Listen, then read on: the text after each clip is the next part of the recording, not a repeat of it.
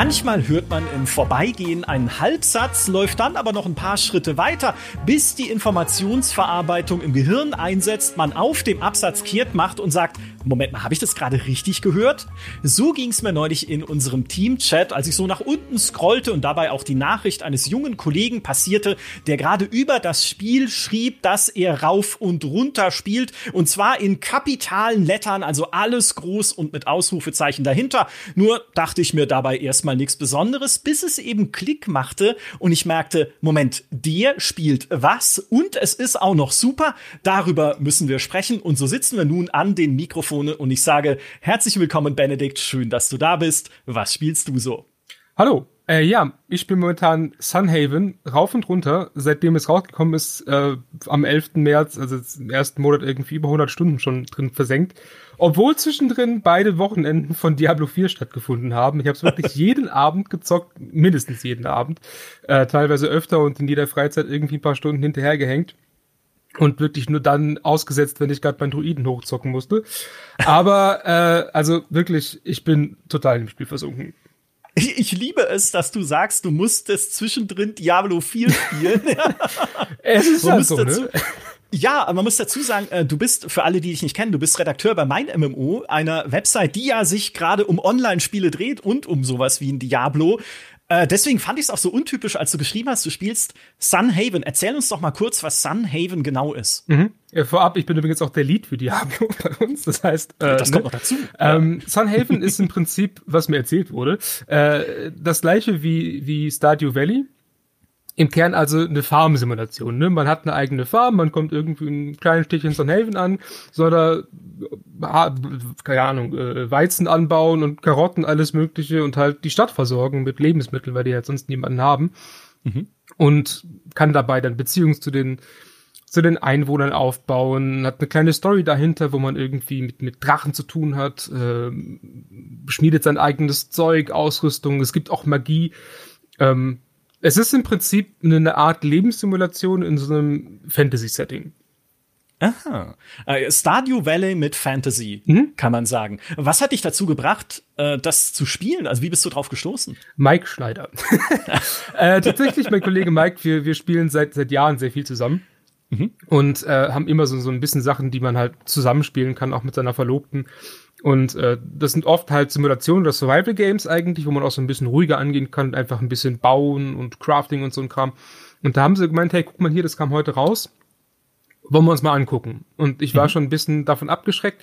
Ich habe eigentlich nichts gegen Pixel Games, ähm, einfach weil für mich steht immer Gameplay ganz oben. Mir ist relativ egal, wie es aussieht. Aber bei Spielen, von denen ich schon weiß, ah, da ist nicht viel Action, da passiert nicht viel und die dann auch noch nicht so furchtbar gut aussehen, denke ich mir meistens, ah, ist wahrscheinlich nichts für mich. Da es aber damals nur irgendwie 15 oder 20 Euro gekostet hat, dachte ich, ah, probierst es aus, machst es mal, kostet jetzt immer noch nicht viel mehr.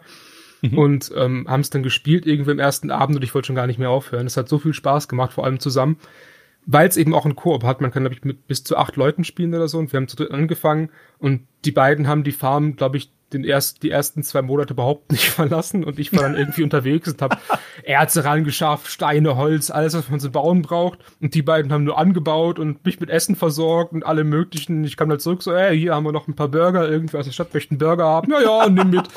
Und ich habe dann halt irgendwie das Erz rangeschafft und geschmiedet und alles. Und dann haben sie auch die Häuser gebaut. Und wir haben eine ziemlich coole Arbeitsteilung eigentlich, weil ich eben so, so ein bisschen der Freigeist bin, der gerne umherwandert, erkundet und, und neue Dinge findet und eben halt auch dann das Zeug zurückbringt, soweit es Inventar erlaubt. Und die beiden mhm. sind halt gerne zu Hause und gucken zu, dass alles läuft.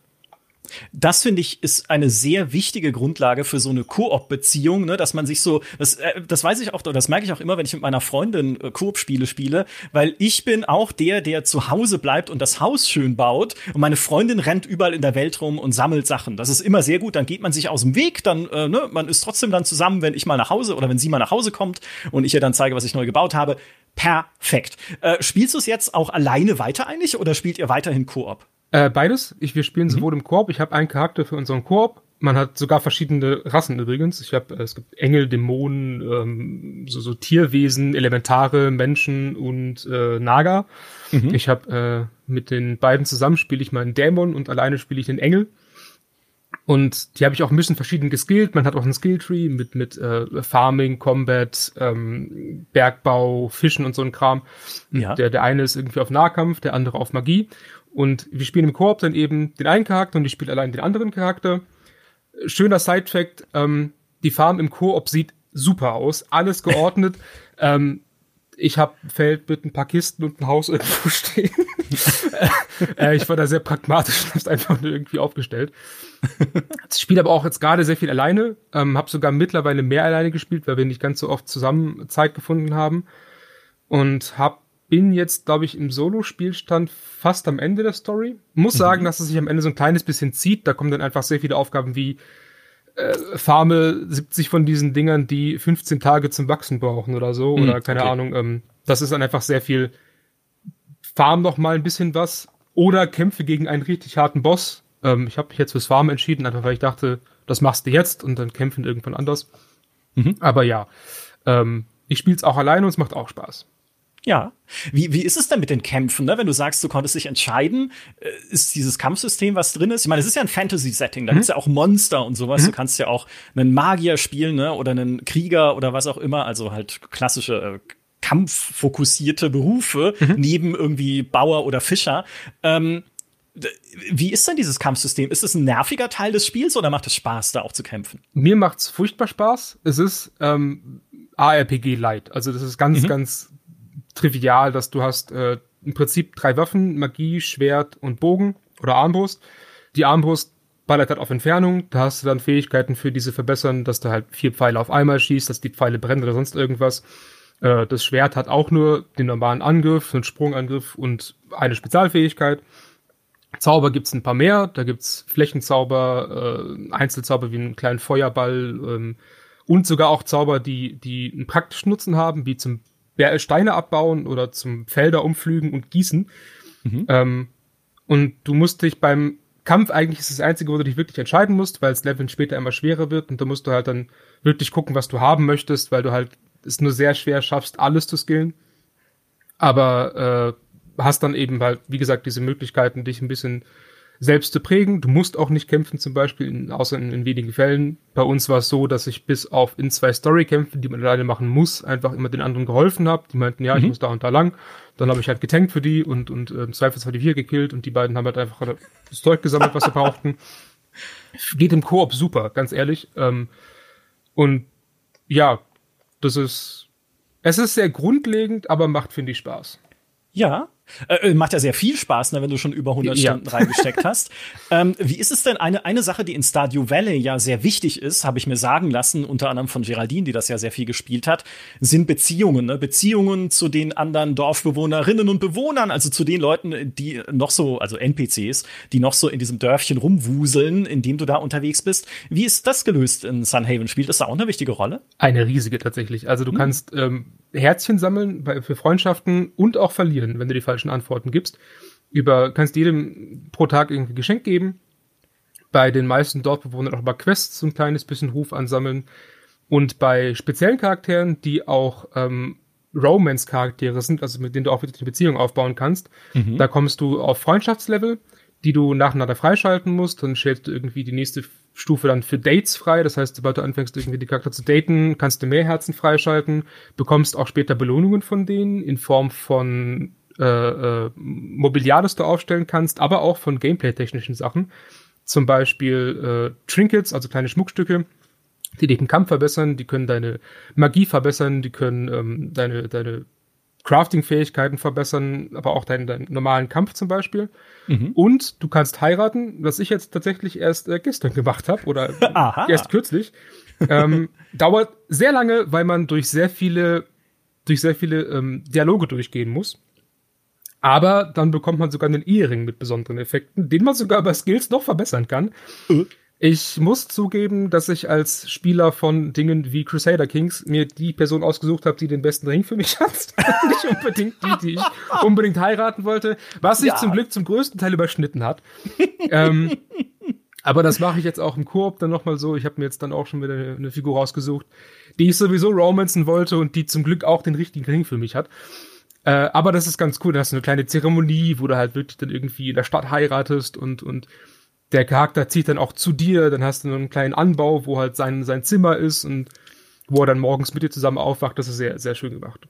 Ja, und du nimmst mir meine Frage äh, vorweg, weil die nächste wäre jetzt tatsächlich gewesen, wie suchst du deinen Ehepartner aus? Aber ja, Min-Maxing, ne? Also ich ja. sind die, aber äh, sind die Figuren denn charakterlich auch gut geschrieben? Also sind das ja. tatsächlich halt Figuren, über die man wer wissen möchte, die man kennenlernen möchte? Total. Ich habe sogar mindestens eine Figur ausgefunden, über die ich gar nichts wissen möchte, weil er mir furchtbar auf die Nerven geht. Okay. Ähm, ansonsten, so als Beispiel, es gibt irgendwie eine Erzmagierin, wo die halt noch sehr jung ist, wo du rausfindest, wie sie überhaupt dazu gekommen ist, jetzt die Bürgermeisterin zu sein. Es gibt eine Händlerin, die nur auf Profit aus ist, wo du irgendwie feststellst, okay, da ist vielleicht noch ein bisschen mehr dahinter. Ähm, eine, eine, eine Hexe, wo du rausfindest, okay, die kommt aus einem kleinen armen Dorf und so ein Kram. Und da gibt's wirklich, du lernst immer mehr über die Leute und sie öffnet sich dir auch nicht, wenn du nicht mit ihnen interagierst. Das heißt, du musst wirklich, du kannst dich entscheiden, okay, über diese Figur möchte ich mehr erfahren, möchte jeden Tag mit ihr sprechen und gucken, dass ich eine Beziehung zu ihr aufbaue und mehr über sie erfahren kann. Oder halt eben auch nicht, ne? Äh, mhm. Äh, und dann bekommst du auch so Boni, wie du kannst ab acht Herzen dann in ihre Wohnung einfach rein und sie halt besuchen, wann immer du möchtest, oder eben ab 15 Herzen zu einem Date ausführen oder so.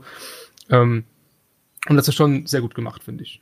Ja, sehr schön. Wie, ähm, äh, wie formuliere ich die Frage jetzt? Wie niedlich ist es denn? Weil ich habe gesehen, ich habe äh, eine Videoszene von dir gesehen, da reitet dein Charakter auf einer äh, lila Riesenfledermaus und dich dir folgt als dein dein Pet eine kleine schwarze Katze mit Hexenhut, ja. was ich eine vorzügliche Wahl finde. Auf jeden Fall passt auch gut zusammen beides. Aber ähm, ist also gerade für Leute, die jetzt so eine ernsthafte Bauernhofsimulation suchen würden, weil Stardew Valley hat ja ist zwar auch diese niedliche Pixelgrafik, aber ist ja ein Echtwelt-Setting. Hier hast du halt diese Fantasy-Elemente.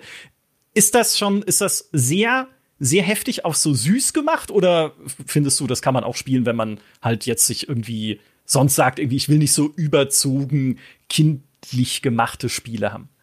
Es ist sehr süß, aber nicht sehr kindlich. Also die Story okay. ist schon nicht unbedingt erwachsen, aber reif. Ne? Es ist jetzt keine, keine Friede, Freude, Eierkuchen äh, Kinderstory. Da kommen auch durchaus, also es sind auch Vampire im Spiel zum Beispiel und, und mhm. Monster und so ein Kram. Ähm, da sind schon durchaus auch ein paar, ein paar ernstere Themen mit drin auch Krieg und Konflikte. Aber der Stil ist schon sehr süß. Also die Charaktere sind ja auch nicht nur Anime, sind auch wirklich Chibi mit winzigen, die, die ja. Sprites sind kleine Figuren mit großen Köpfen. Ähm, und auch Anime-typisch, viele, viele der, der, der, gerade der Frauen sind sehr hübsch gemacht. Äh, und auch die Figuren, die da rumlaufen. Ich habe sieben oder acht Pets oder so auf der Farm rumlaufen und die sind alle halt so niedlich, keine Ahnung, so ein Viech aus Pusteblumen rennt bei mir rum und äh, ja, nicht fragen. Äh, okay. ich habe auch, ich hab auch so, so, so einen kleinen ähm, Oktopus, der da irgendwie rum, rumhüpft und noch einen Frosch mit, mit Zaubererhut auf. Ähm, da gibt's wirklich haufenweise Zeug.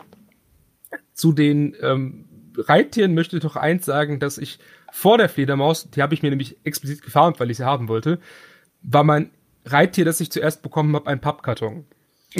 Ich habe mir Was? ungelogen, ja, ich habe mir ungelogen aus 100 Pappstücken einen Karton zusammengebastelt und auf, bin auf dem so so SpongeBob-like rumgeheizt. Es war wundervoll, wirklich. ja, es war ein magischer Pappkarton dann wahrscheinlich. Ja, äh, tatsächlich, ja. Die, die Beschreibung war, äh, die Vollständigungskraft kann alles. Ja, also, so okay. Ja, ja, super, ist doch super, wie wir früher als ja. Kinder. Ja, ja genau. Ja, oder, ja, mehr brauchst du nicht, genau. genau. Klasse.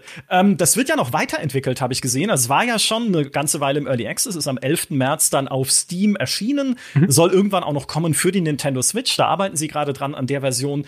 Ähm, ist es jetzt ein Spiel, wo du sagst, okay, ich habe jetzt diese 100 Stunden da reingeballert, Jetzt reicht's aber auch, oder ist es eines, von dem du jetzt schon absehen kannst, dass wenn sie neue Sachen reinbauen, unter anderem arbeiten sie auch an einem Museum, wo man noch äh, beschäftigt sein kann und wo du auch, glaube ich, Sachen noch umbauen kannst selbst. Äh, wirst du das jetzt auch weiterhin spielen in Zukunft? Zumindest ein Museum ist schon drin. Ob das noch mhm. ausgebaut wird, weiß ich nicht. Ich möchte, habe tatsächlich, bin eigentlich selten dieser Komplettierer, aber möchte jetzt zumindest einmal versuchen, wirklich alles zu erforschen. Ich denke, dass ich jetzt noch so circa 50 Stunden vor mir habe oder so bin dann damit auch erstmal zufrieden. Wenn noch mehr kommt, werde ich es mir sicherlich angucken. Es kann sogar sein, dass ich nochmal einen neuen Charakter spiele, wenn man halt auch ja, ein paar verschiedene Möglichkeiten hat zu interagieren oder auch im Prinzip eine, eine moralische Vorstellung von so einem Charakter haben kann. Jetzt gerade spiele ich eher böse Charaktere und gucke, dass ich vielleicht nochmal einen eher guten Charakter spiele. Ansonsten, was meine Bekannten machen, ist sehr viel ähm, Farmen einfach und sehr viel Zeug drumherum. Da kann man auch sehr viel Zeit mit verbringen. Ich persönlich werde es mir nochmal angucken denke aber, dass ich damit 150 Stunden erstmal gut bedient bin.